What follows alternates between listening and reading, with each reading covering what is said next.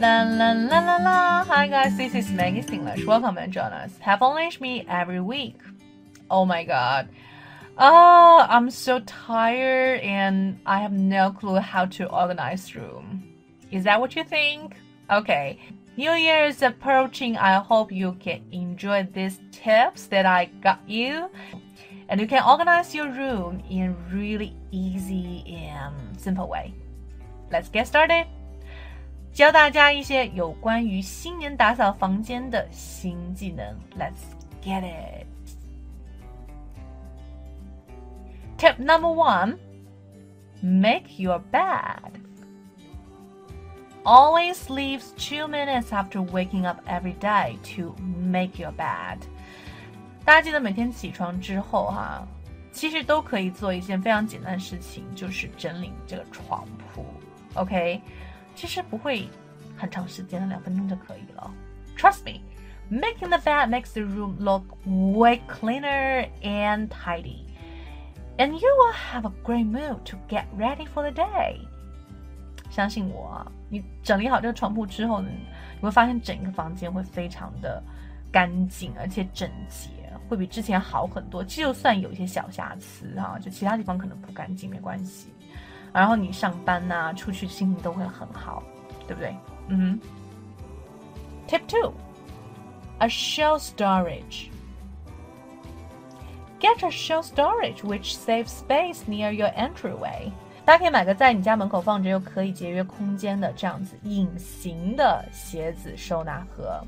That's the easiest way to not have a bunch of shoes thrown all over the place. Get one on Taobao. the shoes are not visible and it could be used as a bench or purse holder. 那么我其实经常有这个问题，就是说看到鞋子在门口乱七八糟的，真的是很心烦，心情很不好哈。 买一个这样子的鞋子的收纳盒多好啊，对不对？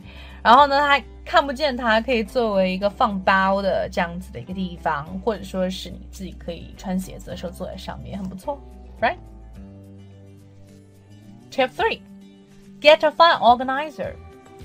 Get a file organizer from Taobao to organize your receipts, so they are not all over the place or lost. 那么大家可以在淘宝上买一下哈，就是这样子的一个文件夹，然后呢，把很多的一些收据放在里面，所以呢，你想找的时候就可以找到。You can definitely use a bunch of labels which help you with finding the receipts when necessary. You can label by the stores like Zara, Muji, Starbucks, like that.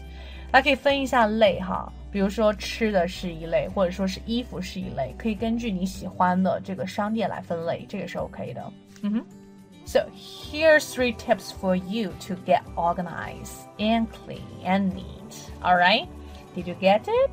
Please tell me how it turns out. All right? So that's me, Maggie Tao, and please like my video and share it to more friends.